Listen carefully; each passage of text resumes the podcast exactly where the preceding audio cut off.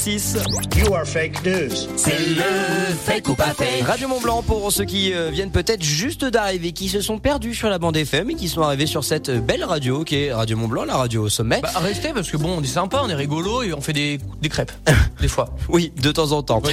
Et on va surtout euh, vous donner l'actu dans moins de 4 minutes en n'oubliant pas, eh bien, les fake news. Oui, ça fait aussi partie de notre époque. Et Nathan est là pour entraîner notre esprit critique, justement. Trois news, trois Ouais. propositions. Seule une est vraie. À vous d'être bon, d'être perspicace. Effectivement, si vous avez l'habitude de scroller sur Facebook ou de regarder BFM TV, bah voilà, bah justement, je suis là un petit peu pour vous aider à déceler le vrai du faux. Nathan. Justement, aujourd'hui, quelles sont les propositions Première info insolite, une société japonaise a lancé un liquide pour cigarettes électroniques qui a le goût, écoutez bien, d'un post-it. Non mais, hier, on avait déjà le, euh, le lave-main, le, Caramel beurre salé. le oui, gel hydroalcoolique voilà. et caramel beurre salé. Bon alors, Là, on est sur un goût de post-it, voilà, et je sais pas comment ils ont pu, mais voilà. quel est le goût d'un post-it surtout Euh, Je ne sais pas, mais apparemment ils l'ont goûté du coup. D'accord. Ou alors en Australie, pour devenir fumeur, il faudra désormais avoir une ordonnance sur soi. Waouh Ça craint. Mmh, Enfin, Peut-être une subtilité fumeur de quoi Ou alors non, euh, fumeur, euh, fumeur tabac.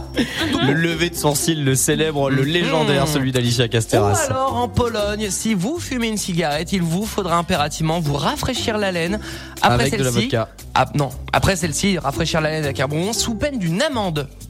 Ah, là c'est vraiment une vraiment une lutte contre la laine de yinche. Effectivement, euh, contre le tabac.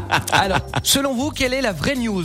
Les On parle de cigarettes là ce matin. Complètement improbable. Non, moi je dis la 2, c'est sûr. L'Australie? Ouais, moi aussi, l'Australie. Allez, dans le mille. Bravo. Ah, on bah tiens. on n'est pas là pour acheter du terrain. La bonne info, c'était la deuxième en Australie. Désormais, si vous voulez devenir fumeur, il vous faudra une ordonnance à l'approche du mois sans tabac. Je vous le rappelle, c'est le mois de novembre et je vous y invite fortement.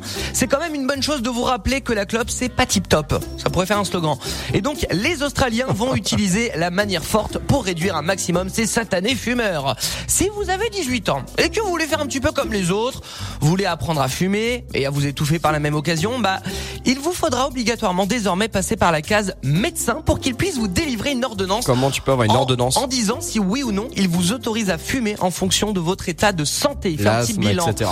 Bon, en soi, ça reste un petit peu bête puisque bonne ou mauvaise santé, qu'on soit d'accord, fumer n'est absolument pas une bonne idée. Mais au moins, je sais pas, euh, ça risque peut-être Oui, de ça va dissuader Ça va pas mal de gens d'aller chez le médecin, d'autant plus que, attention, la police australienne se réservera le droit de vous demander l'ordonnance si vous fumez en pleine rue. Donc vous devrez, entre autres, l'avoir toujours sur vous et ça, c'est craignos. Bref, la seule chose fumée que je peux vous autoriser, c'est le fromage et le jambon et ça s'arrête là. Eh bah tout à fait. Merci Nathan pour euh, cette bonne anecdote. 7h20.